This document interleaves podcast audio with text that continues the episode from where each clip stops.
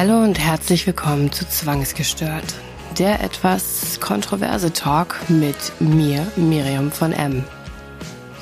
Heute sprechen wir über ein Thema, das ich glaube, viele Menschen beschäftigt, bewegt und ähm, immer noch, auch wenn wir schon sehr weit gekommen sind, ein Thema ist, das stigmatisiert ist und dann doch auch nicht immer verstanden wird von der Gesellschaft.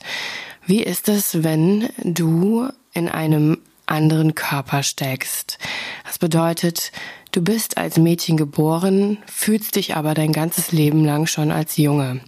Heute gibt's die tolle Möglichkeit, das auch auszuleben und ähm, heute spreche ich auch mit Malte darüber.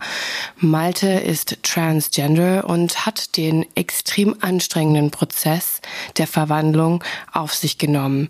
Er erzählt uns heute, was er alles machen musste, wieso er überhaupt auf diesen Weg erst gekommen ist und ja, welche Erfahrungen er in seinem Leben damit gemacht hat. Es ist nicht immer einfach, von allen verstanden zu werden. Und ähm, ich glaube, da kann auch dann ganz große psychologische oder psychische Defizite entstehen. Bei Malte war es so, dass dann eine Depression ausgebrochen ist, weil er einfach das Gefühl hatte, er steckt fest und kommt nicht weiter. Ich freue mich ganz besonders auf meinen Gast heute und bin auch sehr gespannt auf das Gespräch. Ich wünsche euch ganz viel Spaß beim Zuhören. Herzlich willkommen, äh, lieber Malte, bei mir heute in dem etwas anderen Podcast als sonst. Nicht bei mir im Studio, sondern tatsächlich heute über Zoom und wahrscheinlich auch die nächste Zeit, wenn wir so die Zahlen der Corona-Krise äh, beobachten auch was Außergewöhnliches. Ähm, ich habe mein Haus quasi in ein Studio umfunktioniert und du hast mal schnell dein iPad gepackt. Richtig. Malte. Hallo auch erstmal und ich freue mich übrigens. Ich finde auch digital ist äh, spannend. Digital ist definitiv spannend. Ich werde mal hier auf Vollbildmodus wechseln. So. Okidok, ja, ich, ich meine, ich sag immer, ach, ich brauche den Mensch so vor mir wegen der Emotionen, aber eigentlich bist du ja vor mir, wenn du so willst, ne? Du sitzt hier äh, ganz nah, also ich hätte dich nicht im Büro nicht so nah an mich rangelassen. Siehste?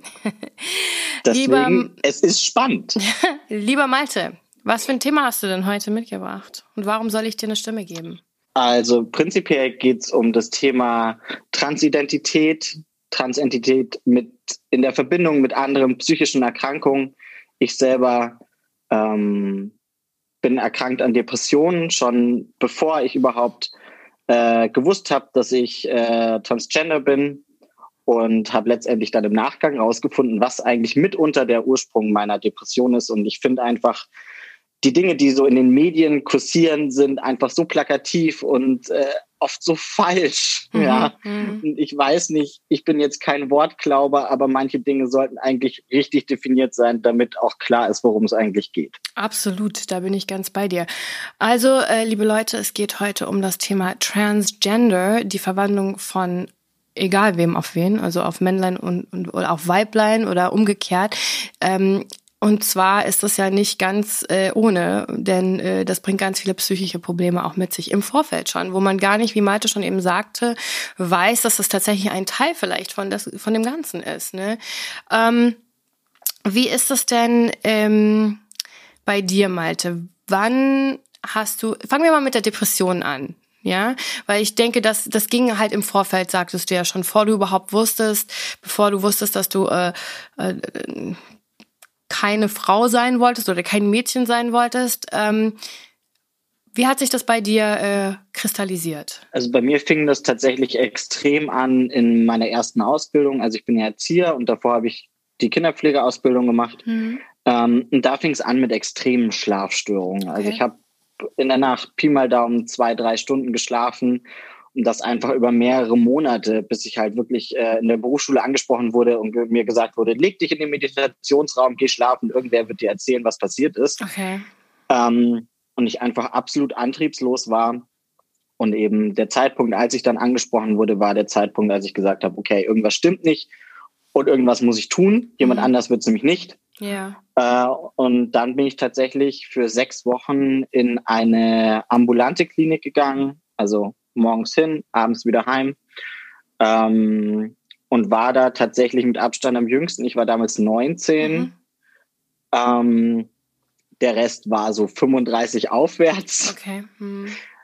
Aber das war auch genau richtig so. Ich bin jemand, ich kam als Jugendlicher und als Kind nie so mit Gleichaltrigen zurecht. Einfach auch, da kommen wir wieder auf diese Diskrepanz. Ja, ich war gefühlt einfach schon immer ein Junge. Ich habe mich auch schon immer so benommen. Mein Kleiderschrank hat sich auch nicht verändert. Mhm. Ähm, und du hast aber dann in der Jugend nirgendwo dazugehört. Ne? Okay. Also die Jungs haben gesagt, ja, du bist ja keiner. Ne? Verstehe. Und die Mädels haben gesagt, du bist komisch. Also hast du dich quasi ähm, so, so eine Art Tomboy warst du dann halt als, als Kind. Das heißt, du hast eher dann mit Jungs Sachen gespielt und hast auch keine Kleidchen jetzt gerne getragen oder so, sonstige Dinge. Das hat sich schon in der frühen Kindheit äh, dann so rauskristallisiert, ja? Ja, also sobald ich entscheiden durfte, was für eine Frisur ich habe, war es immer Kurzhaarschnitt, mhm. es waren immer Latzhosen und Gummistiefel statt irgendwie das Prinzessinnenkleid ja. und Fasching. Ich und, äh, verdamme meine Mutter tatsächlich für ein extremes Faschingskostüm bis heute äh, das hängt mir sehr nach, ja. Okay. Wie, ähm, wie ist das denn dann so? Also, äh, du merkst ja auch, wobei, wenn man ganz klein ist, denkt man ja noch nicht wirklich viel erstmal dabei, aber später, wenn du dann halt wirklich auch diese Entscheidungen treffen kannst und du hast dich dann ausgegrenzt gefühlt halt, weil eigentlich warst du für dich ein Junge, bist aber jetzt gefangen in einem Körper von einem Mädchen, wolltest natürlich zu den Jungs dazugehören. Kinder können ja unfassbar grausam sein, ne? Ähm, wie, was hast du da so erfahren? An, an äh, ja, bist du gebullied worden? Hast du, äh, bist du gehänselt worden? Oder hey, du bist nicht einer von uns, geh weg. Wo, wie fühlt man sich denn auch? Völlig verloren, oder? Also ein super prägnantes Beispiel war tatsächlich in der Grundschule. Ich habe früh angespielt, äh, angefangen Fußball zu spielen. Mhm. Ähm, und war dann bei uns im Ort im Fußballverein und da waren natürlich auch äh, Jungs aus meiner Grundschule. Mhm. Und auf dem Pausenhof haben wir alle zusammen Fußball gespielt. Das war kein Problem. Aber sobald wir ein Spiel mit dem Verein hatten am Wochenende, stand ich zwar mit auf dem Platz, aber aktiv mit mir gespielt hat keiner. Ehrlich? Ja, es war ganz klare Ausgrenzung und ich habe das als Kind natürlich absolut nicht verstanden. Ja, mhm. auf dem Pausenhof funktioniert es und auf dem Fußballplatz im Verein funktioniert es nicht. Aber ich war halt in deren Augen das einzige Mädchen in einer Mannschaft voller Jungs. Okay. Ja, also hast du schon da eine krasse Ausgrenzung erfahren, weil es quasi für die gesellschaftlich nicht tolerant oder toleriert werden kann, dass dein Mädchen sozusagen bei den Jungs im Fu in der Fußballmannschaft ist, was ja eigentlich in dem Augenblick, äh, weil es eine Jungsmannschaft ist, halt eine Männersache. Ne? Ähm, Richtig, und Mädchen können kein Fußball spielen, ganz klares Klischee. Also offensichtlich können sie das, weil wir haben ja auch, die weibliche Fußballmannschaft ist ja schließlich auch Weltmeister geworden. Ne? Nicht, nicht die männlich. Zumindest länger nicht. Ähm, kommen wir mal wieder so zu dem Ernst der Situation. Das lässt ja Narben auf der Seele. Deine Eltern, wie sind die denn damit umgegangen?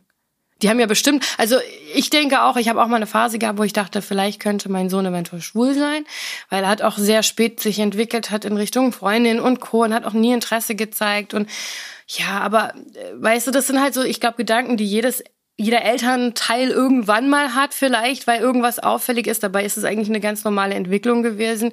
Aber wie war es denn bei dir? Also ich habe tatsächlich, bis ich 19 war, den Großteil der Zeit mit meiner Mama alleine gewohnt. Mhm. Ähm, mein leiblicher Vater hat nie bei uns gewohnt. Ähm, ich habe mich mit 15 bei meiner Mama als lesbisch geoutet. Mhm. Das war irgendwie so das Einzige, was klar war. Ich stehe auf Frauen mhm. und nachdem mich ja alle als Frau wahrnehmen, ist die einzige Definition, ja. die ja bleibt, ich bin Logisch, lesbisch. Ja das war irgendwie auch nicht mit einer großen Hürde verbunden, weder von der Seite meiner Mama als auch von meiner. Hm. Das war so, ja, hey Mama, und du kennst doch XY und hier übrigens, ja, ja, okay, viel Spaß so ungefähr, wenn dich das glücklich macht. Ja. Und da war ich schon auch so leicht schockiert, so, okay, das war alles. Hast du, hast du, hast du erst Angst gehabt, äh, so das Coming Out da mit rauszurücken? Das erste war überhaupt nicht schlimm. Hm. Als ich ihr aber dann tatsächlich sagen wollte, dass ich äh, trans bin, das war mit, mit sehr viel Anspannung, mhm. Angst gar nicht unbedingt, aber auf jeden Fall Anspannung und Befürchtungen mhm. ähm, verbunden einfach. Ich glaube, je wichtiger dir etwas ist, umso größer ist die Hürde, etwas zu erzählen. Mhm. Absolut, definitiv, weil du ja auch Angst vor der Ablehnung hast dann, ne? Richtig. Und ähm, genau. Du hattest ja auch schon die Erfahrung in der Vergangenheit gemacht, dass äh, nicht alle immer so souverän handeln oder reagieren, ähm, wenn es um diese Thematiken geht. Wie, du warst neu, du hast, du hast ja diese Therapie gerade gemacht gehabt. Hast du im Rahmen dieser Therapie erfahren, dass du trans bist? Nee, tatsächlich nicht. Hauptsächlich habe ich mich ähm, mit eben mit so Dingen aus der Vergangenheit beschäftigt, dieses, diese Ablehnung, diese Ausgrenzung, die ich ja nie konkret benennen konnte, woran es lag. Mhm. Also ich war ja nie irgendwie ein ungehobelter Mensch, der irgendwie sozial unfähig wäre. Ähm, und in erster Linie damit, dass diese Schlafstörungen einfach aufhören. Also, also du hast halt einfach, einfach, gar nicht mehr gepennt. Du hast, ähm, hast nee. du irgendwelche depressiven Gefühle gehabt? Ich war prinzipiell niedergeschlagen. Ich konnte mich auch über nichts mehr wirklich freuen. Mhm. Also ich war über Weihnachten dort. Weihnachten ist immer eigentlich ein Fest, das mochte ich immer sehr gerne. Ja, ähm, meine Familie ist klein und wir leben alle sehr weit auseinander. Ähm, deswegen war es immer da, sieht man sich und da freue ich mich drauf, aber das war alles äh, sehr gedämpft. Mhm. Na, also es war halt so, ja, ist ganz nett, dass wir alle hier sind, aber mehr ging da einfach nicht. Hast also alles Negative war einfach viel zu groß. Hattest du suizidale Gedanken schon mal? Mm, nicht direkt. Natürlich hatte ich die Gedanken so, wenn es mich nicht mehr gibt, dann ist ja auch nicht schlimm, wen interessiert es schon. Mhm. Ähm, wobei ich immer das Glück hatte, einen, einen sehr starken Rückhalt zu haben. Mhm. Also meine Mama und meine Tante haben mich mein ganzes Leben lang begleitet, egal äh, was ich alles für Bockmist fabriziert habe. Und das war nicht wenig, das mm, muss ich hm, leider verstehe. zugeben. Mm. Es gab äh, eine ganze Phase von Jahren, da habe ich mich nicht sonderlich mit Ruhm bekleckert und dennoch mm. waren sie immer da. Und das war, glaube ich, auch das, was dazu geführt hat, dass ich nie so weit gekommen bin, mir ernsthafte Gedanken über Suizid zu machen. Erzähl mir mal von der Zeit, wo du dich nicht mit Ruhm bekleckert hast. Ähm, ich war Schüler in der Realschule. Wie gesagt, auch da war Anschluss einfach schwierig aufgrund dem, was ich letztendlich bin. Ja, das war für, für meine Umwelt nicht zuzuordnen und ich konnte es ja auch noch nicht mit einem klaren Begriff kommunizieren. Ähm, und ich habe angefangen, die Schule zu schwänzen. Okay. Und ähm, habe die Unterschrift meiner Mama gefälscht, habe mich selber per Telefon krank gemeldet, was damals ja noch ging, weil meine Stimme war eine andere. Okay. Ähm, es kam aber natürlich irgendwann alles raus. Ne? Und ähm, ich hatte so gewisse Probleme mit meiner Französischlehrkraft und meine Mama hat halt der Lehrkraft mehr geglaubt als mir, was natürlich auch viel, zu vielen Streitigkeiten und auch für so einen temporären Vertrauensverlust mhm. letztendlich gesorgt hat, dass ich meiner Mutter natürlich auch nicht weiter irgendwie auf die Nase binden wollte. Ich gehe nicht in die Schule und ja. das meine ich und das meine ich. Ähm, es kam der Schulwechsel und ich habe halt einfach ganz oft gelogen. Okay. Ja, ob ich mhm. in der mhm. Schule war oder nicht, ob ich schlechte Noten hatte oder nicht. Mhm. Ähm, solche Dinge und äh, meine Mama wusste natürlich auch irgendwann nicht mehr weiter und das im, im Rückblick verstehe ich es natürlich, ja, und sie hat sich halt nicht weiter helfen können und hat sich dann letztendlich Hilfe gesucht und hat mich mit 15 ähm, stationär unterbringen wollen. Da bin ich nach nicht mal einem Tag abgehauen hm. ähm, und bin mit den öffentlichen Verkehrsmitteln einmal quer durch München zurück nach Hause und bin weinend zu meiner Mama und habe gesagt, schick mich bitte nicht dahin. Ich, ich mache alles, was du willst, aber schick mich dahin nicht zurück. Mhm. Weil für mich klar war, ich habe zwar ein Problem, ja, aber im Gegensatz zu all den Kindern und Jugendlichen, die da noch waren, mit Essstörungen, ja. mit Waschzwang, habe ich mich im Vergleich gesund gefühlt. Mhm. Ja. Und natürlich, laut ICD-10 ist Transsexualität auch eine Krankheit, ja. Krank eigentlich, ist aber oder? Natürlich also wenn man so will, das ist, äh, ich finde das, also ich äh, habe ja selbst Psychologie studiert und ich weiß das ja und ich denke einfach, ja, okay, also krank, also das als Krankheit zu definieren, finde ich halt irgendwie schon wieder befremdlich, ne? Ich finde es auch absolut befremdlich, wenn du dir aber dann den Gedanken machst, nur weil es als Krankheit definiert wird im ICD-10-Katalog, wird es auch von Krankenkassen finanziert. Also wäre es nicht offiziell als Krankheit dann, dann deklariert, hm. könnte sich der Großteil gar nicht das leisten. Das ja, finanziell ja. überhaupt nicht leisten, so zu leben, wie sie es sollen. Ja. Ne? Das ist, da, da gebe ich dir, das ist richtig, das finde ich auch komplett legitim, absolut, bin ich ganz bei dir. Nichtsdestotrotz äh, fühlt man sich, also du bist halt im falschen Körper geboren. Ich weiß nicht, ob man das unbedingt als Krankheit bezeichnen sollte. Ich finde, es gibt, sollte trotzdem äh, Wege geben, ähm, keine Ahnung, das Ganze irgendwie zu behandeln, ohne dass es halt als Krankheit bezeichnet wird. Ähm, denn eine Krankheit bedeutet ja auch wieder im Umkehrschluss, dass was nicht mit dir stimmt. Verstehst du? So im Sinne von, es stimmt nicht was mit dir, du wirst als okay, wenn du krank bist, machen wir dich wieder gesund. Und das bedeutet ja nicht unbedingt, dass du jetzt die OPs bekommst oder die Hormonbehandlung oder das Ganze, sondern pumpen wir ihn mal mit ein paar Pillen voll, vielleicht, oder machen mal eine Therapie. Das ist ja so ähnlich wie die, die, ähm, na, die Religiösen versuchen, den Teufel aus dir rauszutreiben, weil äh, das ist ja nicht normal, ne? Also das ist ja nicht gesund. Also das ist so dies, das ist, ich empfinde das so ein bisschen als, als, als tatsächlich wirklich befremdlich, aber ähm, wenn es das braucht, um das zu behandeln, beziehungsweise um Operationen genehmigt zu bekommen und das ganze Bild durchzuleben, ähm, von mir aus. Aber man kriegt trotzdem so einen Fadenbeigeschmack. Das bedeutet für mich, dass es gesellschaftlich nicht man muss es irgendwo reinstecken und für die Gesellschaft ist es einfacher als Krankheit zu bezeichnen, ne, äh, als sonst irgendwas. Ne? Es ist ja eigentlich. Also ich stehe dem selbst absolut zwiegespalten mm, ja, äh, gegenüber. Merkwürdig. Ich sage nicht, dass es zu 100 Prozent in Ordnung ist, ja. als äh, Krankheit zu definieren. Ähm, ich glaube aber, dass es nicht nur Nachteile mit sich bringt. Mm. Definitiv, ja, also wenn wir überlegen, ja. ich, ich, ich finde ja diese 18 Monate Therapie, also die Therapiepflicht an sich finde ich ja auch sinnvoll. Ja, ich würde vielleicht absolut. über die 18 Monate streiten. Das ist schon sehr lange, ja. definitiv. Aber ich denke halt auch so, Therapie ist ganz, ganz wichtig in so einem Prozess. Denn ich meine, selbst wenn du hundertprozentig sicher bist, dass du das willst, der Prozess und der Weg dahin übel. Und das, was du von außen ja auch tragen musst, die Gesellschaft, die Menschen um dich herum, nicht jeder akzeptiert das du das bist oder dass du das machst, ja.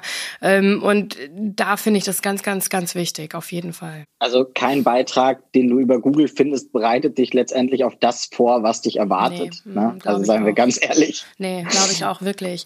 Ja, und okay, dann bist du quasi in dieser Therapie, du hast Schule geschwänzt, du hast viel gelogen, du ähm, offensichtlich war das ja auch ein, ein Schrei so ein bisschen nach Hilfe zu zeigen, hey, irgendwas stimmt nicht, du kannst es selbst nicht zuordnen, ja, du bist lesbisch, das war die eine Seite.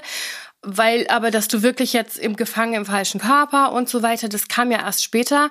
Und deswegen war es ja noch so im, im, Kampf mit dir selbst. Du wolltest es wahrscheinlich, glaube ich, selbst runterdrücken. Ne? Erstmal einfach akzeptieren, okay, ich bin halt lesbisch, ich bin halt, wie sagt man dazu, butch, oder so, ne? Also ein bisschen eher die männliche Variante, bisschen ne, härter, bisschen rauer. Hm, aber einen Penis muss ich nicht unbedingt haben, so nach dem Motto, weißt du? So, das ist ja das ist ein großer Unterschied, ne? Äh, zu, zu dem, was, was du eigentlich wirklich warst und bist, ja. Ja, man muss auch dazu sagen, die, die lesbische Community, äh, das, ich habe da nie wirklich dazugehört. Ne? Ja. Also ähm, eine, eine befreundete ähm, Pädagogin hat zu mir mal gesagt, Malte, ganz ehrlich, schau dir doch mal deine Ex-Freundinnen an. 90 Prozent davon waren hetero. Ja. ja, krass. Das muss ja irgendwo herkommen, sag ich ja. Jetzt, wo du es sagst, ist es schon. schon. Ja, macht das Sinn. Klar, die, die Lesben-Community und die Schwulen-Community sind halt auch, das ist auch wieder ein Kapitel für sich letzten Endes. Und du warst ja weder schwul noch lesbisch oder sonst was. Du warst einfach ein Kerl, ne, im falschen ja. Körper. Das ist, das ist gerade tatsächlich so. Okay, ähm, dann hast du erstmal so gelebt, du bist dann wahrscheinlich irgendwann aus der Schule raus, du hast ja auch einen Werdegang gemacht, ich meine, du hast bist ja jetzt nicht auf der Gosse, in der Gosse gelandet offensichtlich, dank deiner Mama. Nee, Was ist eigentlich nicht. mit deinem Vater? Wo ist der? Ähm, mit meinem Vater habe ich tatsächlich überhaupt nichts zu tun. Er und ich äh, waren nie Freunde und werden auch nie Freunde. Ähm, ich würde jetzt auch nicht sagen, dass ich ihn kenne. Natürlich äh, habe ich meine Erfahrungen mit ihm gesammelt, mhm. da war ich aber halt einfach deutlich jünger. Mhm. Ähm, er weiß es mittlerweile, er mhm. weiß es durch einen Brief, den ich ihm geschrieben habe. Ja. Ähm, ich bin extra nach NRW gefahren und äh, habe ihn unter seiner Tür durchgeschoben. Okay. Äh, und habe ihm tatsächlich einen, einen Brief geschrieben und habe ihm dann auf der letzten Seite auch geschrieben, du wirst dich wahrscheinlich wundern, wer hier gerade diesen Brief schreibt, aber letztendlich ist es dein Sohn und nicht deine Tochter. Mhm. Ähm, genau, er hat da nicht sonderlich viel zu gesagt.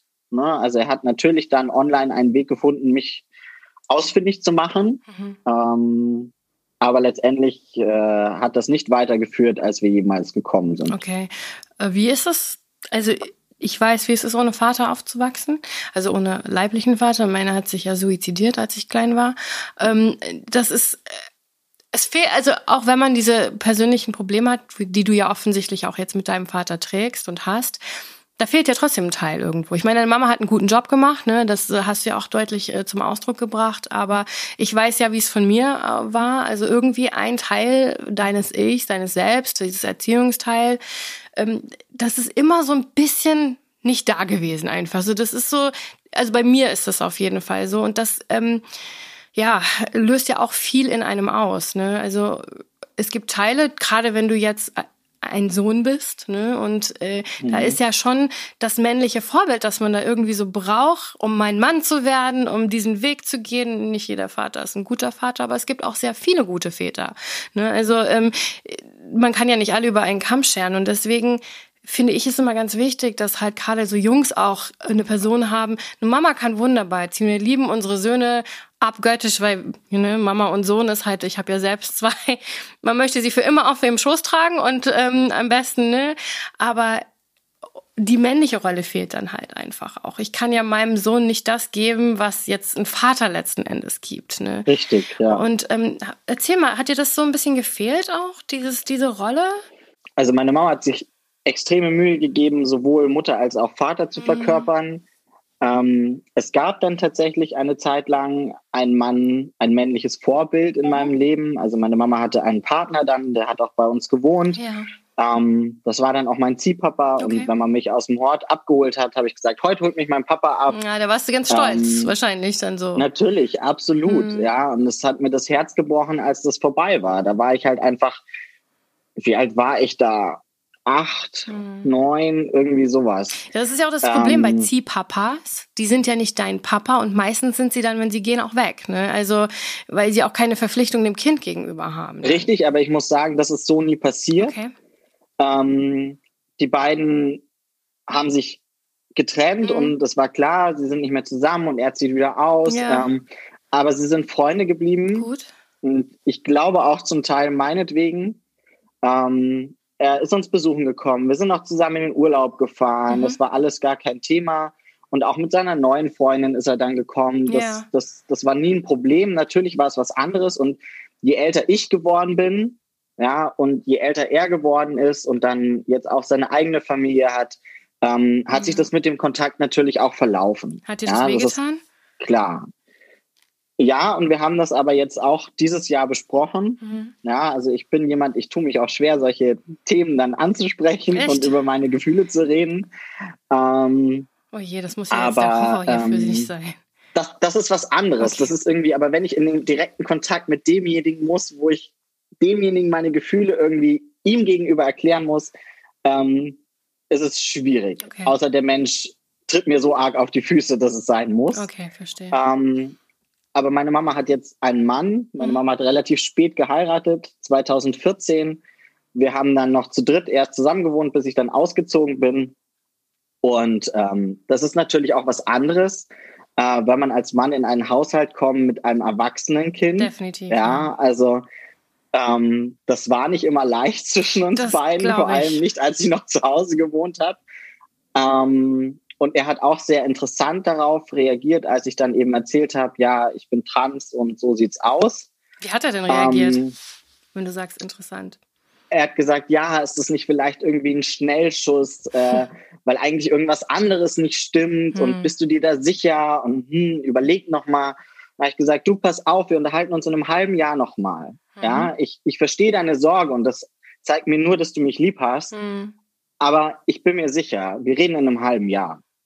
Und ein halbes Jahr später, und man muss dazu sagen, er ist auch nicht der gefühlsduseligste Mensch, wenn es ums Reden geht, kam er zu mir und hat gesagt, du, ich glaube, das, was du da gemacht hast, das ist richtig. Mhm. Ja. Ähm, und es hat in unserer Beziehung tatsächlich auch sehr viel verändert. Wir kommen deutlich besser miteinander zurecht und das jetzt liegt jetzt nicht an Vater-Sohn oder Vater-Tochter, mhm. sondern das liegt an meiner inneren Zufriedenheit. Ja, und die hat jetzt in meinem gesamten Leben extrem viel verändert. Mhm. Wenn du, ähm, jetzt hast du diese Stabilität ja zu Hause, also äh, diese Bezugsperson, du hast deine Therapie gemacht, weil du wusstest, irgendwas stimmt nicht, ich kann nicht mehr schlafen, ich bin ein Wrack sozusagen. Ähm, dann bist du aus der Therapie entlassen worden. Wie ging es dann weiter? Ich habe dann meine zweite Ausbildung angefangen mhm.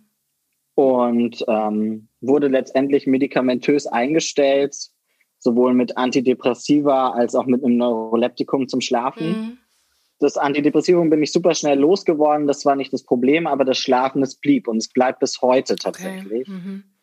Ähm, ich habe mich jetzt in der Corona-Zeit tatsächlich ähm, dann mal damit beschäftigt und habe einen neuen Termin gemacht äh, bei einer Neurologin und habe ein neues Mittel bekommen, um das alte loszuwerden. Mhm. Ja, und ähm, es hat sich natürlich auch, die Dosis war natürlich irgendwann immer höher, weil der Körper gewöhnt sich natürlich Klar. auch an das, was man ihm zuführt. Ähm, und es war einfach nicht mehr tragbar, so wie es gelaufen ist. Und jetzt fahre ich praktisch erstmal mit meinem Ersatzmedikament, bis ich einfach vielleicht auch nochmal eine irgendwann einen anderen Job mache, wo ich sage, ich habe nicht immer dieses, ich arbeite spät, ich arbeite früh, mm. ja, also ich brauche irgendwo Schwierig auch, dann halt um auch. dieses Schlafproblem endgültig zu lösen, brauche ich tatsächlich einen Tagesablauf, der einfach immer gleich Eine ist. Eine Konstante, definitiv. Schichtdienst Richtig. ist ein absolutes Gift. Ne?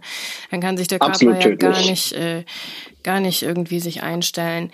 Okay, du hast ähm, irgendwann ja angefangen, dich zu verwandeln.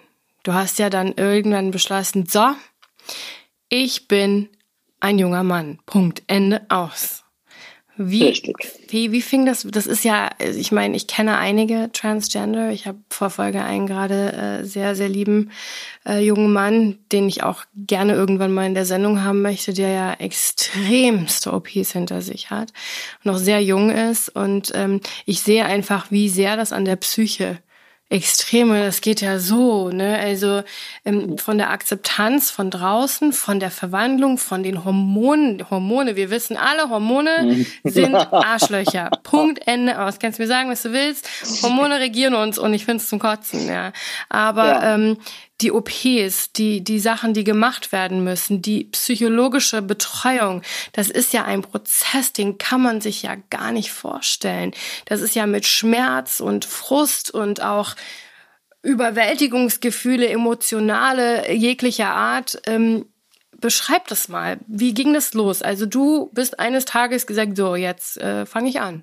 Genau, ich äh, habe mir einen Termin bei einem Psychiater gesucht, äh, von dem ich wusste, der beschäftigt sich mit der Thematik. Mhm. Ähm, und bin da erst. Du musst das gerade mal ganz kurz, Entschuldigung, ich muss dich mal unterbrechen, du musst das gerade nochmal wiederholen, weil der ist der Datentransfer Nirvana, den wir hier haben von WLAN oder was auch immer, hast ja. du gerade gesprochen, aber es kam nichts an. Ich habe es kaputt gemacht.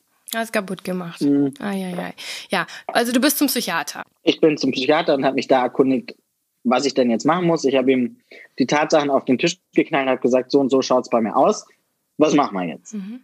Ähm, jetzt weiß jeder, der schon mal irgendwie versucht hat, einen Termin bei einem Psychologen zu kriegen, dass das gar nicht so leicht ist, ja, und äh, dass das oft mit ewigen Wartezeiten verbunden ist. Und ich hatte aber das Glück, dass ich in die einzige Gruppentherapie gekommen bin, die es zum Thema Transgender hm. tatsächlich hm. gibt. Okay. Und die ist bei mir in München. Ah, geil. Glücklicherweise. Mhm. Ähm, und ich finde tatsächlich, dass ähm, eine Gruppe gar nicht verkehrt ist. Und ich würde es mir für ja. mehr deutsche Städte wünschen, vor allem für die, die am Anfang sind. Weil du wirst ja nicht in eine Gruppe gesetzt, in der alle am Anfang sind. Ne? Jeder ist in einem genau. unterschiedlichen genau. Stadium. Ja. Ähm, es waren sowohl Transmänner als auch Transfrauen. Also es eine interessante Mischung. Und mhm. ich glaube vor allem am Anfang ähm, ist es wahnsinnig gut, unter Gleichgesinnten zu sein. Definitiv. Und natürlich sich auch Ratschläge zu holen. Ähm, es ist aber natürlich was völlig anderes als eine Selbsthilfegruppe. Ne? Mhm. Also das mhm. muss man ganz klar unterscheiden und das war auch gut so. Und ich habe äh, auch relativ schnell dann irgendwann gesagt, okay Leute, passt auf, die haben mir wirklich weitergeholfen, aber für mich ist hier in der Gruppe jetzt Schluss. Mhm. Ja, also es war gut hier zu sein, aber jetzt ist der Punkt gekommen, um zu gehen für mich. Mhm. Ähm, das hat natürlich für einige Furore gesorgt, weil da ähm, ich war der Letzte, der in die Gruppe gekommen ist und der Erste, der dann da wieder rausgegangen ist. Wie lange warst du da drin? Was natürlich auch viel Unverständnis gesorgt hat. Dreivierteljahr, mhm. Jahr, mhm. Dreivierteljahr. Okay. Ähm, also ich habe bei diesen 18 Monaten, ich bin ehrlich, ein bisschen beschissen. Ja, ich habe einfach von meinem ersten Termin beim Psychiater gerechnet ähm, und bin dann so auf diese 18 Monate gekommen, okay. weil ich gesagt habe, so jetzt ist aber auch mal wieder gut. Ja, ja? verstehe. Ähm, und habe mir natürlich dann die Indikationsschreiben auch für den Endokrinologen geholt. Die brauchst du ja natürlich, um mhm. dann auch erstmal dahin zu gehen und zu sagen, so, ich hätte jetzt bitte gerne meine Hormone. Das heißt, so der gibt dir quasi dann männliche Hormone. Ich habe ja überhaupt keine Ahnung. Also behandeln mich, als wäre ich fünf und müsste das alles neu lernen, denn ähm, ich weiß natürlich von meinen Bekannten, aber ich habe da, glaube ich, noch nie, ich will da auch nie bohren irgendwie, weil ich denke, es ist eh gerade ein sehr delikater Prozess. Äh, Erzähl's mir, wenn du halt Lust dazu hast. So ist mein Gedanke halt immer dazu. Mhm. Aber du bist ja hierfür da, um mir das alles genau zu erklären. Du gehst dann hin zum Arzt, äh, lässt dir da Hormone. Zum Endokrinologen, Genau, das ja. ist ein Wort, ich am American kann das leider nicht aussprechen, ja. Ähm, und dann nimmst du die. Wie geht's einem eigentlich, wenn man solche Hormone nimmt? Also ich kann, ich hier, ich bin so ein bisschen vor Wechseljahre hier, das ist die Hölle, sag ich nur dazu. Ja. Ähm, also wir reden ja hier auch nicht nur von körperlichen Veränderungen, sondern definitiv auch von mentalen Veränderungen. Mhm. Ne? Ähm, ich habe als erstes von meinem Arzt dann ein Gel mit Testosteron bekommen, was mhm. mir einfach jeden Tag ungefähr um dieselbe Uhrzeit mhm. äh, auf die Oberarme schmieren sollte. Da wären wir wieder beim Schichtdienst, das war ein bisschen schwierig. Ja. Gel, das muss ich auf die Oberarme schmieren. Interessant. Richtig. Und die Hormone werden dann über die Haut aufgenommen äh, ich habe gesagt, das ist doch totaler Quatsch, da passiert da im Leben nichts. Ja, ich habe mich getäuscht, ich gebe es zu. Ähm, ich bin jemand, wenn ich Auto fahre, ich singe furchtbar gerne mit. Ja. Ja. Und das ist mir egal, wie laut und wie schief.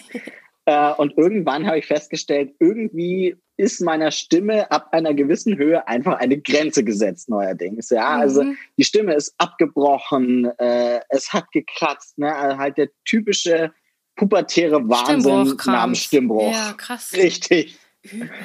Ähm, das hat tatsächlich schon nach drei Wochen ungefähr angefangen. Das war so die erste Veränderung, ähm, die stattgefunden hat. Also die Stimme. Bei mir, quasi. das war der Stimmbruch. Wow. Genau.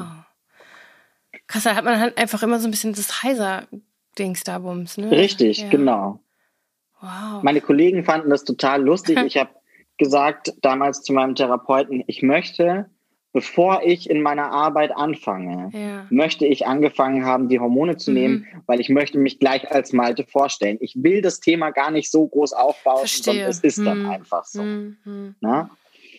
Aber natürlich musste ich mich dort auch vorstellen äh, und sagen, hier übrigens, so schaut's aus. Wie Aber hieß du denn vorher? Darf ich kurz, wie war denn dein Name vorher? Mich haben alle nur Janni genannt, Janni, tatsächlich. Ja also schon, schon seit der Grundschule, ja. womit ich sehr gut leben konnte, weil es sehr neutral ist. Ja, hätte auch ein junger ja. Janik sein können oder sowas, ne?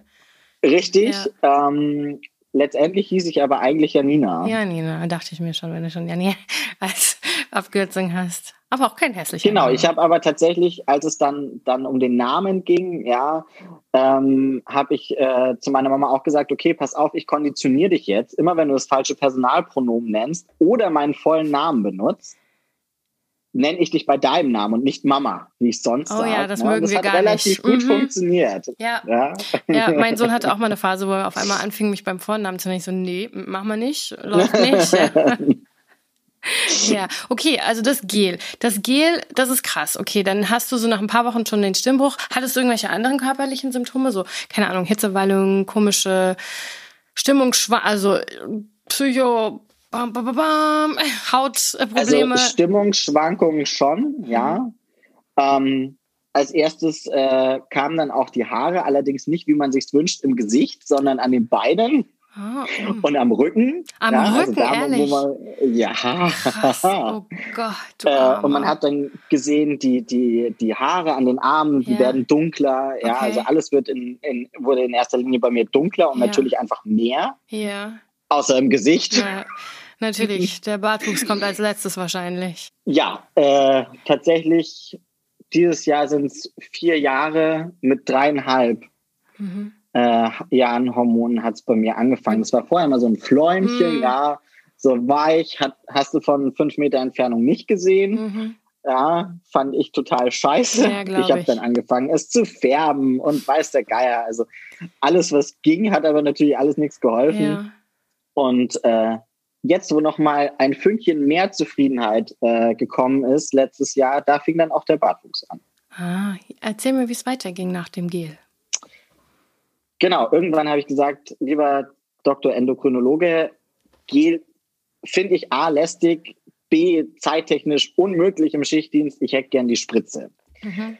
Also gehe ich seither alle zehn Wochen äh, zum Spritzen, mhm. kriege das intramuskulär und das ist dann ein Depot, das sich einfach über mhm. den Zeitraum abbaut und äh, ich tatsächlich merke, wenn ich gegen Ende des Zyklus dann bin und sage, okay, jetzt wäre es mal wieder, wieder, sinnvoll, eine Spritze zu kriegen. Mhm. Genau. Also die größte Veränderung war aber tatsächlich für mich von den Hormonen her jetzt nicht körperlich, diese ganzen Pickel und so, das mhm. kann ich schon aus der ersten Pubertät. Ist beim zweiten Mal genauso schlimm. Ähm, es war eher, dass ich gemerkt habe, irgendwie ist in mir, in meinen, zwischen meinen Emotionen und mir selbst, kann man sich das so ein bisschen vorstellen wie im Grand Canyon. Mhm. Ich stehe auf der einen Seite der Schlucht und meine Emotionen auf der anderen. Mhm. Wir sehen uns und wir können miteinander kommunizieren. Aber so richtig gut verstehen tun wir uns nicht und da ist einfach eine enorme Distanz zwischen okay. uns. Hm. Ähm, das heißt jetzt nicht, dass ich mich nicht mehr freue oder nicht mehr traurig bin oder hm. ähnliches, aber ich kann es sehr schlecht nach außen transportieren. Okay. Mhm. Also wie ich mich fühle, können Menschen eigentlich nur sehen, wenn sie mich wirklich kennen. Mhm. Ähm, und da rede ich jetzt nicht davon, dass ich mal schlecht gelaunt bin, weil, keine Ahnung, mhm ich einen Kratzer in meinem Auto habe, sondern, sondern wenn es mir wirklich, wirklich emotional schlecht geht. Mhm. Ne? Und mhm. Mit ein großes Problem ist tatsächlich, dass ich nicht mehr weinen kann. Ach. Ähm, Wann hast du das letzte Mal geweint? Ja. Das, das war letztes Jahr. Mhm. Das war das erste Mal seit Beginn der Hormontherapie, dass ich wieder geweint habe. Boah, wie anstrengend. Ähm, und das Problem ist ja, ich habe mich früher, ich weiß nicht, ob du das kennst. Ich gehe fast davon aus, ne? Wenn du irgendwie wütend bist, dass du dann auch mal weinst, mhm, ne? Durchaus. Und dann ärgerst du dich darüber, dass du weinst, Und weil dann nimmt dich ja keiner mehr ja. ernst. Richtig. Mhm. So, das hat mich früher immer abartig genervt. Also ich fand es wirklich ganz, ganz schlimm. Und jetzt finde ich es aber schlimm, nicht mehr weinen zu können, Glaub weil das Bedürfnis habe ich schon noch. Ja. Es passiert aber einfach nicht. Und ich finde tatsächlich, ja, weil es sich jetzt einfach länger zieht. Wenn mhm. du einmal geweint hast, dann ist es raus, dann ist gut, mhm, alles genau. super. Ähm, aber jetzt ist dann einfach tagelang, trägst du es noch mit, weil es eben nicht raus konnte. Mhm. Ne? Und das ist schon was, damit kann ich schon leben, mhm. ja, aber es ist schwierig. Und auch so vor, vor Freude äh, weinen, das ist, das macht mich noch trauriger. Tatsächlich, ähm, ich hatte sehr viel äh, Gedanken mir gemacht, als ich geheiratet habe, ob ich an dem Tag weine oder nicht.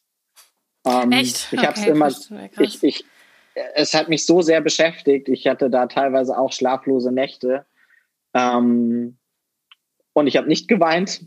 Mhm. Und ähm, ich hatte schon immer so ein bisschen feuchte Augen, ja, das schon.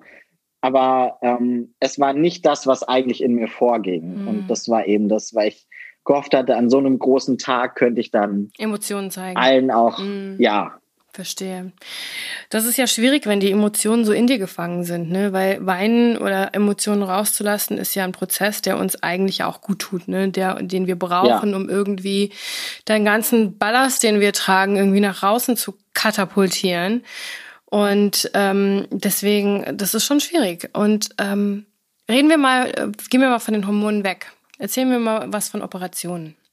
Die Operation musst du ja beantragen, genauso wie die Namens- und Personenstandsänderung.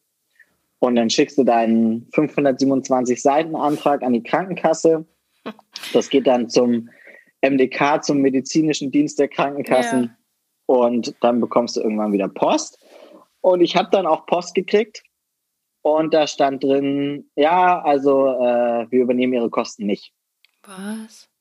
Für mich ist dann erstmal die Welt untergegangen und ich war stinkenwütend und habe dann am nächsten Tag äh, bei der Krankenkasse angerufen und habe meinem Ärger Luft gemacht und mhm. habe gesagt, warum? Richtig, ja. Erklären Sie mir, warum?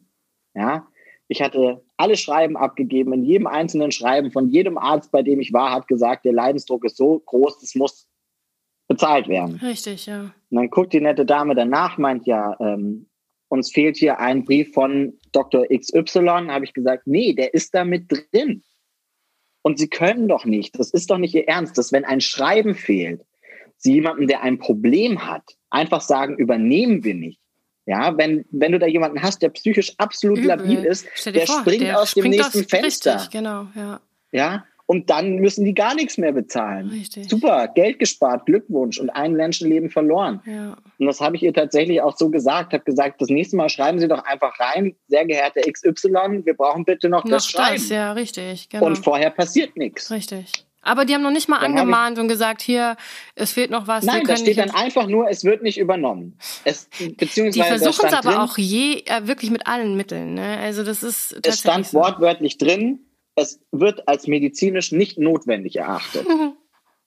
weil ein Schreiben gefehlt hat. Ein einseitiges Schreiben.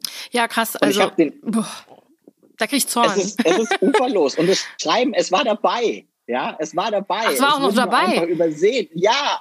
Und ich habe den Arzt angerufen und habe gesagt, können Sie mir bitte noch mal ein Schreiben machen? Sagt er, ja, aber wieso, das habe ich doch schon. Sag ich, ja, aber bitte, die Krankenkasse hat gesagt, Sie hätten es nicht.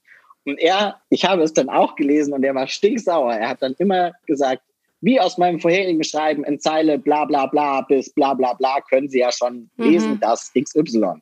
Ja. Übel. Da merkst du einfach. Das war wirklich. Da merkst du einfach, lieber Malte, dass das Gesundheitssystem und die Krankenkassen ganz besonders, das sind nämlich meine ganz besten Freunde. Ähm, das glaube ich. Wir, ich kämpfe ja permanent gegen die Krankenkassen in jeglicher Form für meine Schützlinge ich kann dir gar nicht sagen, was ich da alles erlebt habe. Nichtsdestotrotz auch bei mir selbst. Also die Krankenkasse ist für mich eine der größten, scheinheiligsten Verbrecher, die es überhaupt gibt, Menschen Dinge zu versprechen von vorne. Aber wenn du mal ganz genau das Kleingedruckte liest, brauchen die nur eine mini, mini Kleinigkeit irgendwo zu finden. Und glaube mir, sie werden sie finden. Sie finden sie. Und dann müssen sie nämlich nicht bezahlen. Und das ist nämlich das, wo ich denke, von vorne tut ihr alle so scheinheilig, als seid ihr die Retter und, und übernehmt, weiß ich nicht was alles. Ähm, und hintenrum muss man kämpfen bis zum geht nicht mehr. Und dann hat man so einen Fall zum Beispiel wie deiner, der ähm, echt psychisch ja eh schon auf der absoluten Grenze ist, weil es ja, dieser Prozess ist ja für denjenigen lebenswichtig, überlebenswichtig. Ich kenne viele Menschen, die sind so unglücklich in ihrem Selbst, dass sie wirklich suizidal sind, also hardcore-suizidal.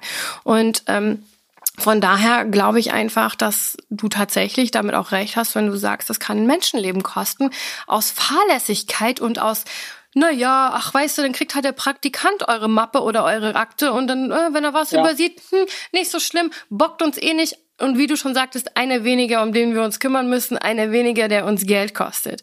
Und das ist, äh, finde ich, ganz abartig. Es ist absolut fahrlässig, Übel. meiner Meinung nach.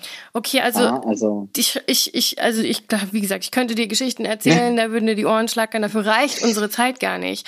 Aber ähm, okay, du hast dann, das ging dann alles weiter. Wie ging es dann? Also du musst ja dann auch offensichtlich genehmigt werden oder worden sein, weil halt, ähm, das war ja alles da dann. Genau, ich habe mir dann zwei Kliniken angeguckt. Äh, und bin quer durch Deutschland geflogen und mit dem Auto gefahren, um mir die Ärzte anzuschauen. Ähm, und habe mich dann äh, für eins in der Nähe von Hamburg ausgesucht. Zum einen, ähm, weil der Arzt mich einfach überzeugt mhm. hat und zum anderen, weil ich auch schon viel Gutes gehört habe mhm. und weil meine Familie da in der Nähe ist. Mhm. Äh, mir also klar war, ich bin da nicht komplett allein. Ja. Ne? Ähm, ich war zu dem Zeitpunkt dann auch noch in der Ausbildung. Ich musste also abklären, sowohl mit meiner Einrichtung, in der ich gearbeitet habe, als auch meiner Schule, ob das in Ordnung ist, ja. als ob ich das mitten in der äh, Ausbildung machen kann, dass ich ausfall einfach, mhm. ja, weil in der Jugendhilfe und ich bin dann irgendwie nicht fähig, irgendjemanden festzuhalten Richtig, oder eine ja. Tür zuzumachen ja. oder ähnliches, funktioniert halt einfach nicht. Und dann bin ich nach Hamburg geflogen und habe dann die Mastektomie und die Hysterektomie machen lassen, also die Abnahme der weiblichen Brust und die Konstruktion der männlichen Brust und die Entfernung von Gebärmutter und Eierstöcken. Mhm. Ähm, und war dann äh, eine Woche im Krankenhaus und wurde dann immer nett besucht. Und meine Mama kam auch extra noch aus München. Meine Tante lebt eben in Hamburg mhm. und dann haben sie mich immer alle besucht. Da war natürlich die große Frage, wie komme ich wieder nach Hause? Ja, ja also mit einer 10 Zentimeter Narbe so äh, und den großen Narben äh, oben an der Brust, die ja bis unter die Arme gehen, kann ja schlecht selber Auto fahren mhm. oder ähnliches. Wir haben uns dann für Bahnfahren entschieden mhm. und ich äh, kann nur jedem, der das noch vorhat, ans Herz legen, wenn ihr einen weiteren Weg fahrt, nehmt die Bahn. Ja. Ja, ähm, ja also dieses ebene, dieses gleichmäßige Geruckel in der Bahn, das ist relativ leicht mhm. äh, zu ertragen. Okay. Du buchst dir einfach zwei Sitze und dann ja, ist es alles entspannt. Alles ist gut, ja. Richtig, du kannst zwischendurch auch mal aufstehen, ein paar mhm. Schritte gehen, mhm. ja. Ähm, und wir wurden dann ähm, von meinem Paps abgeholt äh, vom Bahnhof und nach Hause gefahren mit dem Auto und da. Mhm. Jedes Schlagloch, jede Bodenwelle. Ich habe gedacht, ich muss sterben. Glaube ich. Ja, also das ist wirklich nicht lustig ja. gewesen. Und ähm, ich hatte leider Probleme mit einer Wundheilungsstörung. Mhm. Ähm, ich habe äh, einen meiner beiden Nippel auch verloren. Ehrlich? Und jetzt nicht unterwegs, sondern ich habe ihn einfach verloren. Mhm. Du ähm, sagst es so lustig, aber es war wahrscheinlich nicht lustig in dem Augenblick. Tatsächlich, also es, ja, ich bin da mal, ich bin relativ selbstironisch. Ja, ich ja, merke das. Also, ähm, Lachen, wenn es zum Weinen nicht mehr reicht. Nee, tatsächlich. Also es war schon irgendwie lustig, weil ich wollte mir halt den Verband wechseln, habe das Pflaster abgezogen und habe gesehen, ja, also irgendwie Ach, der ist das einfach haut nicht so ganz hin. Ich glaube, das gehört da dran. Ja, es, es oh, klebte am Pflaster. Oh, krass. Und der Arzt hatte auch gesagt, je weiter etwas natürlich vom Körper weg ist, desto länger äh, mhm. brauchen die Blutgefäße, um sich Auf zu bilden. Fall, und ja. wenn sie sich nicht schnell genug bilden, dann stirbt's ab. Ja, richtig. Ja, gut. Damit habe ich jetzt nicht gerechnet, dass das dann ausgerechnet mir passiert. Mhm. Ähm, und hatte natürlich schon erstmal Probleme damit, aber nur mit der Optik dann ja. einfach, wie es jetzt aussieht. Also ich fand es wirklich tatsächlich eher lustig. Ja, ja. Ähm, und äh, war einfach nur besorgt um die Optik. Mittlerweile sage ich ja, gut, das sieht jetzt nicht wunderschön aus. Ey, es gibt aber super es halt, Tätowierer, die Nippel, also ich habe einige so Nippelrekonstruktionstätowierer an der Hand. Richtig, das habe ich mir tatsächlich brauchst, auch schon überlegt. Habe ich echt gute, krasse äh, Brustkrebspatientinnen, habe ich die halt, ne? Und warum nicht für dich, ja? Also ich spiele auf jeden Fall noch mit dem Gedanken. Hm. Ähm, konnte mich aber noch nie zu 100 Prozent irgendwie mit dem Gedanken anfreunden. Deswegen habe ich es tatsächlich auch noch nicht mhm. gemacht. Ähm, aber ich war auf jeden Fall sehr lange zu Hause, eben durch diese Wundheilungsstörung. Ja. Ich konnte nicht, ich war auf Hilfe angewiesen. Mhm. Eigentlich 24 Stunden am Tag. Mir musste man für den Tag das Geschirr aus dem Schrank runterstellen, weil ich konnte nicht oben in den Schrank greifen. Ich konnte mir die Haare nicht richtig waschen, weil ich konnte meine Arme nicht so weit heben. Äh, ich konnte nicht Auto fahren. Ich konnte keine Einkäufe machen. Äh, das Einzige, was ich machen konnte, ist von A nach B spazieren und selbst Staubsaugen war am Anfang Wie tatsächlich. Wie ging es dir denn drin. dabei, so abhängig zu sein? Ich fand es furchtbar. Ähm, also, weil ich einfach wirklich bei fast allem Hilfe gebraucht habe. Mhm. Wir hatten damals ein sehr niedriges Bett mhm. ähm, und ich habe mich sehr schwer getan, äh, aufzustehen. Mhm. Deswegen haben wir es dann auf Klötze gestellt, oh ja, damit ich da besser rein und rauskomme. Ja, ich meine, klar, wenn du deine Arme nicht benutzen kannst, dann nimmst du die Bauchmuskeln zum Aufstehen. Und andersrum, wenn mm. aber beides nicht geht, dann ist das, nicht dann so passiert gut. da einfach ja. nicht viel. Ne? Und mir ist natürlich irgendwann die Decke auf den Kopf gefallen und, und es war einfach ein sehr unschönes Gefühl, so hilflos zu sein. Mm. Ähm, und ich habe mir dann einfach nur gedacht, um Himmels Willen, ich will nicht so alt werden, dass ich irgendwann nochmal auf so viel mhm. Hilfe angewiesen bin. Die Hysterektomie, haben die da den durch den Bauch gemacht? Die, also wurde ein Bauchschnitt gemacht? Mm, ja, zehn Zentimeter. Mhm. Also ähm, das ist aber mit am besten verheilt mhm. tatsächlich. Natürlich äh, birgt das auch Risiken, ja. ja. das Absenken der Blase und solche Geschichten. Und so Zeugs halt dann, ne? Mhm. Richtig, Genau. wir werden sehen, ob mich das irgendwann noch erwartet. Nein, nein, alles wird gut. Ja, wir sind hier positiv gestimmt. Ähm, wie ist es denn, wie ging es dann weiter? Ich meine, es gibt ja dann noch tausend andere Schritte, nachdem das erstmal geschehen ist, gibt es ja dann noch die Rekonstruktionschirurgie. Das heißt, die, wie heißt es denn? Pina, nee, P, P Penoidaufbau. Thank you very ja. much. Ähm, genau das. Und das ist ja auch, also das ist das, was äh, mein Bekannter gerade da auch macht, ja. Und ähm, meine Güte, ach du je, die, die züchten hm. dir die Haut, dann schälen sie sie dir wieder ab und ähm, kriegst Expander in den Arm gesteckt, damit die Haut sich, hm. das sieht alles so schlimm. Und dann hat sich natürlich auch entzündet, klar, logisch, wie das halt alles ist. Ja, Überraschung. Überraschung, aber das ist ja eine, ein, mit extrem viel Schmerz halt auch verbunden. Ähm, ich, ich, also diese, diese Anzahl der Operationen allein, mhm. ja, also wenn du wirklich in Anführungsstrichen einen funktionierenden Penis haben möchtest, ja, ja äh, eben mit, mit dem Arm, mit äh, der Pumpe, die da reinkommt und so weiter und so fort, ähm, habe ich für mich für das erste dieses Thema auf Eis gelegt. Mhm. Nachdem diese erste OP mit so viel Strapazen und mit so viel Schwierigkeiten bei der Wundheilung äh, verbunden waren, habe ich gesagt, es tut mir leid, aber A, ich bin zu jung, um äh, mit ja. einem Katheter den Rest meines Lebens rumzulaufen und B, um kein Sexualleben mehr zu haben. Ja, das ist ja, ja. meine nächste Frage. Wie ist es eigentlich dann sexuell? Also wenn du jetzt ich kann es mir überhaupt, ich weiß noch nicht mal, wie sowas aussieht dann, ja. Aber ähm, wie ist es denn? Also aktuell hast du noch wahrscheinlich deine weiblichen Geschlechtsorgane draußen, also die äußerlichen Richtig. auf jeden Fall. Ja.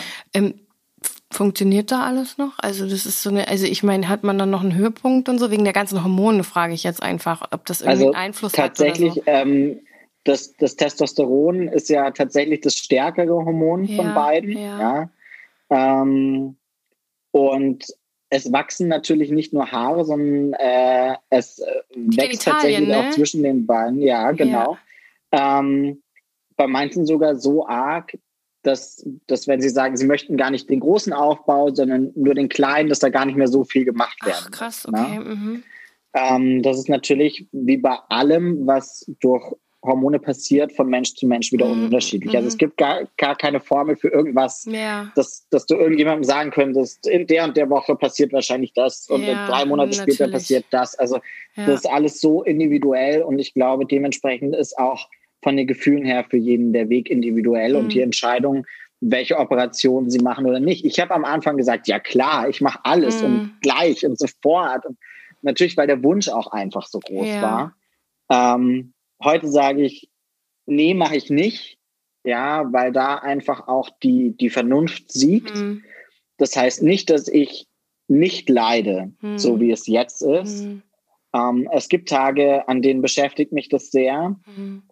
Aber äh, am Großteil der Tage ist es so, dass ich sage, okay, pass auf, ich habe eine Hose an, ich sehe es nicht, niemand anders sieht es und dementsprechend ist es okay. Wie ist denn dein Sexualleben ja. dann? Also ähm, du bist ja verheiratet. Wie lange bist du schon verheiratet?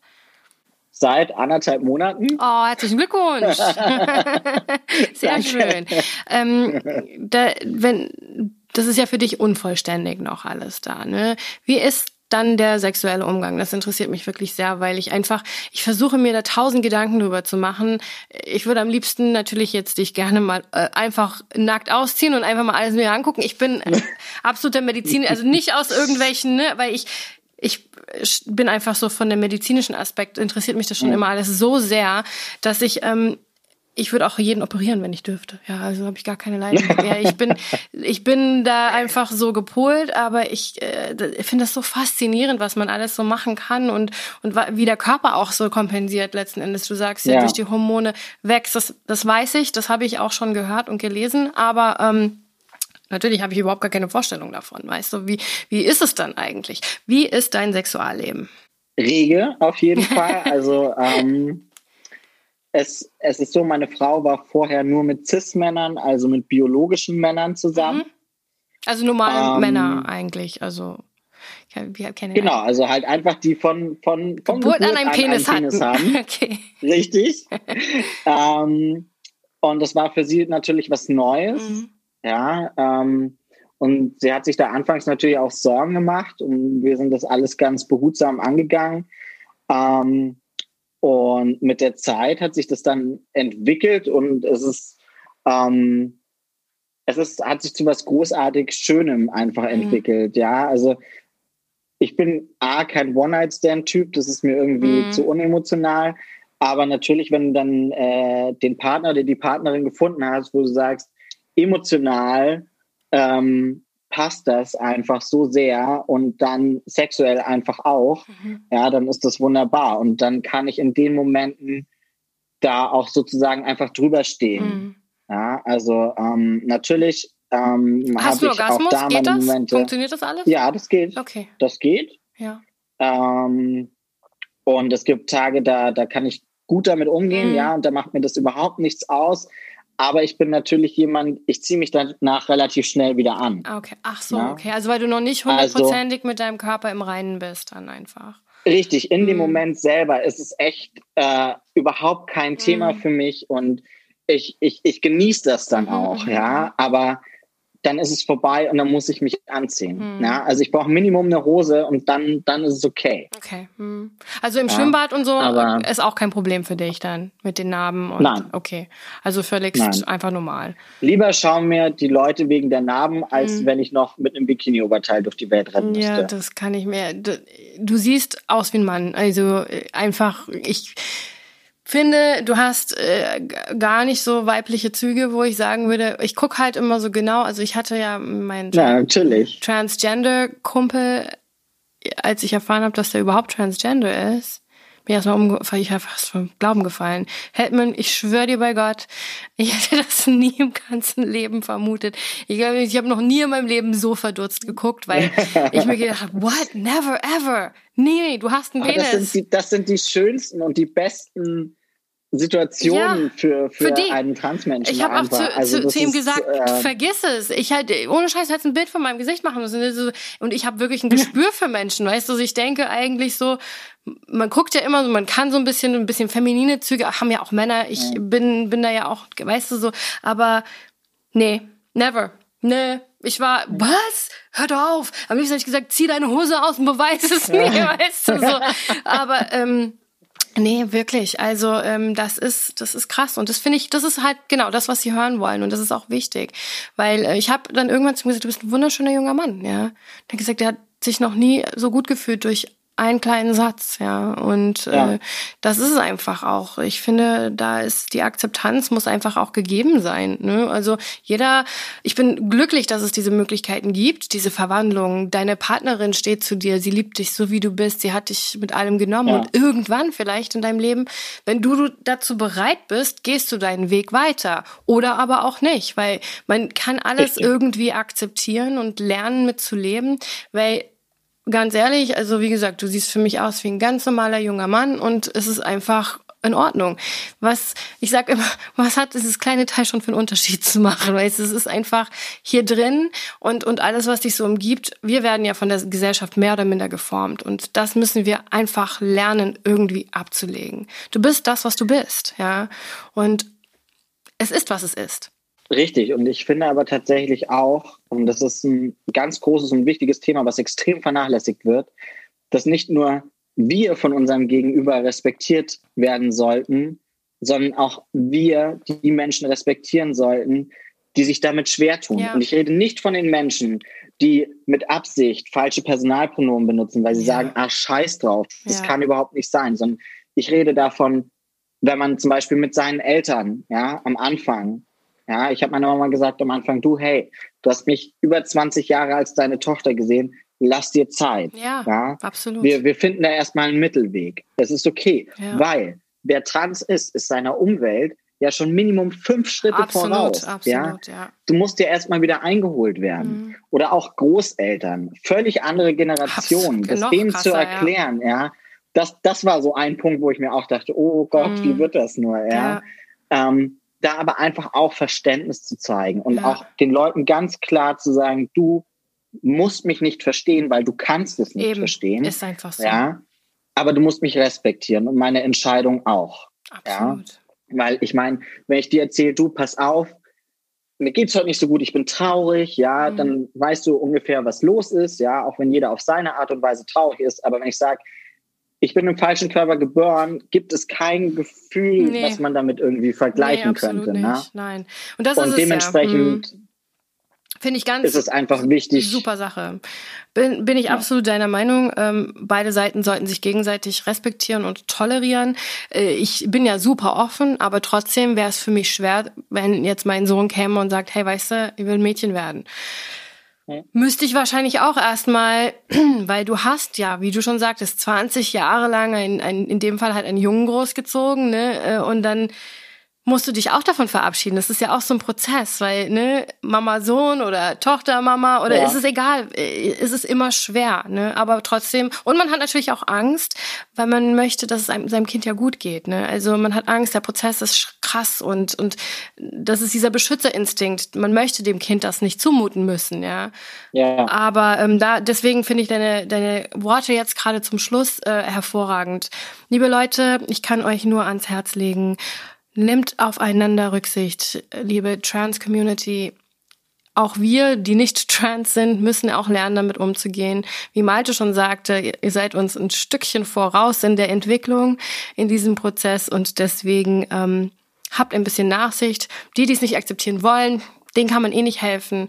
Ist einfach naja, können wir zu den Aluhutträger dazustopfen und den Verschwörungstheoretikern und alles Homophoben und keine Ahnung.